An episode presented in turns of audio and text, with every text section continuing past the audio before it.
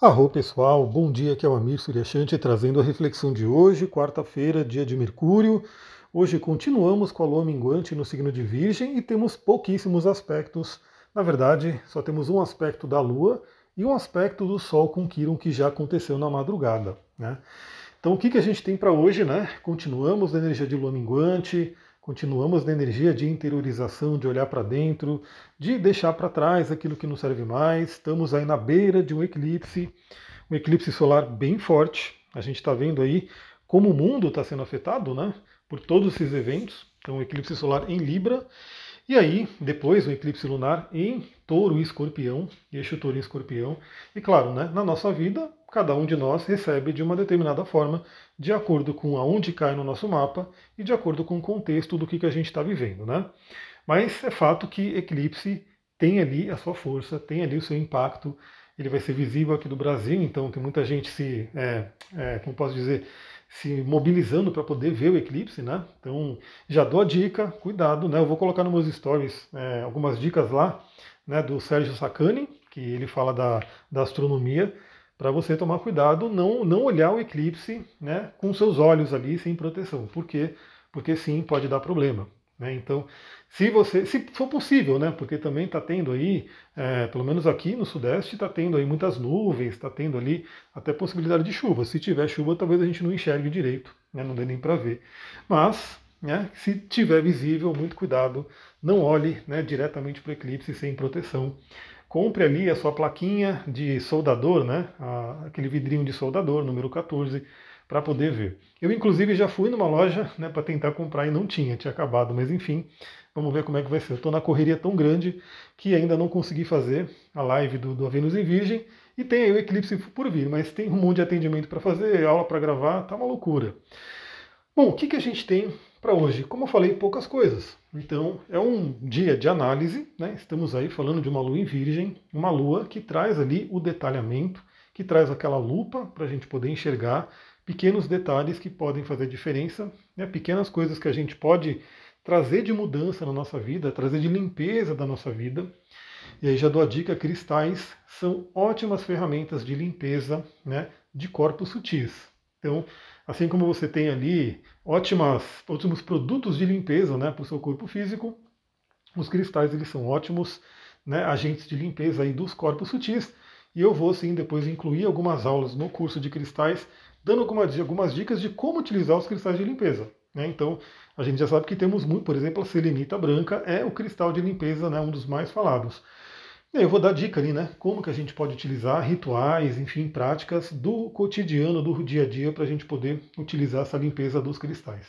Aliás, cotidiano dia a dia é um assunto de virgem também, onde está a lua e a gente pode olhar para essas coisas. Então, de repente, eliminar algumas coisas do nosso cotidiano para abrir espaço para o novo, né, para o que está por vir.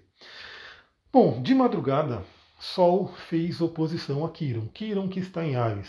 É, o signo de Ares tem ali alguns pontos ali que estão trazendo uma força ali para o signo de Ares, porque a gente tem o Quiron ali e temos a cabeça do dragão, justamente um ponto que determina eclipse, né? Então a cabeça do dragão apontando ali para Ares. E a gente tem aí esse momento, né, que o Sol faz oposição a Quiron para iluminar feridas, iluminar feridas. E pode doer, né? Algumas feridas que a gente olha, que a gente resolve olhar, podem doer. Né? Então aí fica a dica, tem ali né, as suas possibilidades de é, remedinhos de cura também, né? se vier alguma coisa, se você enxergou alguma coisa, saiba também que nunca estamos sozinhos, né? a gente pode sim contar um com o outro, né? você pode ter amigos, terapeutas, familiares, para poder conversar sobre alguma coisa que esteja pegando, né? alguma ferida, alguma dor que possa aparecer nesse momento. E também aquele momento da gente iluminar o nosso poder curador.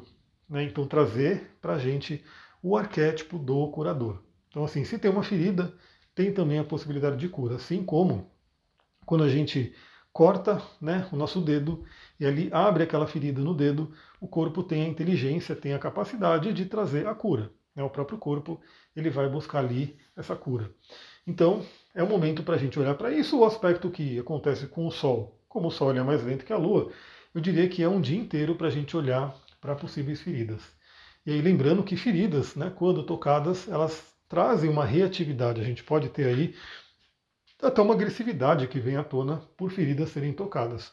Claro que se a gente estiver sempre buscando a paz, eu estou aqui com alguns cristalzinhos que trazem paz, né, emanando paz para o mundo também. Então a raulita, já dou a dica, se você tem uma raulita, que é uma pedra branca maravilhosa, segundo os nativos americanos, né, é uma pedra que representa o grande espírito e é uma pedra muito, muito ligada à paz. Né? Então, trazemos paz para a nossa vida, né? que todos nós podemos trazer paz para a nossa vida, para que a gente possa emanar essa paz para o planeta. Temos aí até eventos, né? muitos eventos ali é, da natureza que podem eclodir ali. A gente vai ter a entrada de Marte em Escorpião. Quando Marte entrar em Escorpião, Marte em Escorpião dá até aquela força maior para o Plutão. Plutão que já voltou ao movimento direto. Então a gente tem aí algumas coisas fortes acontecendo. Mas é isso. E para a gente né, ter ali uma, um auxílio, uma ajuda, a gente tem hoje o único aspecto da Lua que acontece por volta do meio-dia. A gente tem a Lua fazendo um trígono com Júpiter. E aí a Lua, né, que está em Virgem, faz um trígono com Júpiter, que é o planeta que fala aí sobre otimismo, sobre espiritualidade, sobre expansão.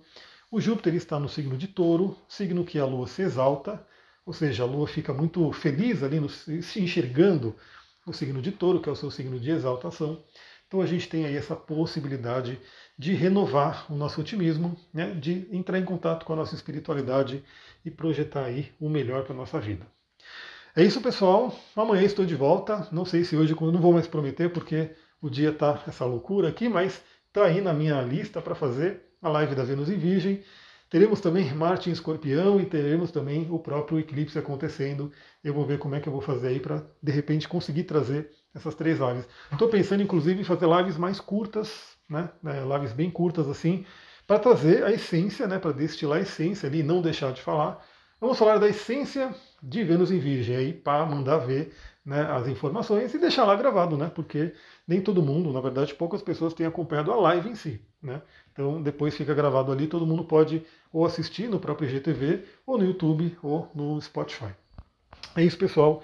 Vou ficando por aqui. Aproveitem esse dia. Muita gratidão. Namastê, Harion.